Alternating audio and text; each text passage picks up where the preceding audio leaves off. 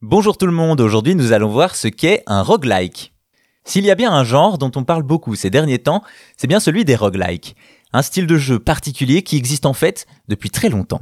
Pour commencer notre exploration, penchons-nous sur le nom roguelike qui signifie littéralement similaire à rogue. Et pour cause, c'est bien ce jeu qui a créé le genre. C'est en 1980 que le jeu Rogue débarque. À l'époque, il s'agit d'une révolution, puisque c'est le premier jeu vidéo à adapter les mécaniques de jeu de rôle type Donjons et Dragons.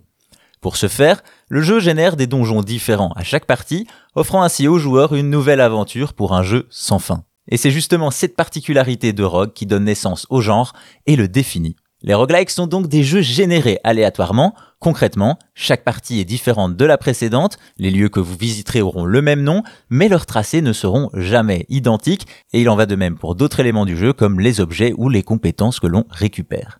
Aussi, par leurs caractéristiques, les premières parties d'un roguelike se soldent souvent par des échecs rapides et nombreux, le temps que l'on s'habitue aux mécaniques du jeu et que l'on comprenne les effets des objets rencontrés.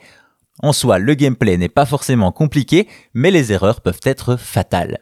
Il faut aussi comprendre que le terme roguelike est plutôt générique et s'adapte à différents types de jeux, du jeu de tir nerveux au RPG au tour par tour la particularité du genre reposant sur les mécaniques de parties générées aléatoirement et la mort qui est définitive. Quand notre personnage trépasse, on peut dire adieu à son équipement et relancer une partie. Ainsi, ce côté die and retry couplé à la génération aléatoire est ce qui définit et fait le succès des roguelikes, des ingrédients qui suscitent en permanence chez le joueur cette envie d'aller plus loin, encore et encore.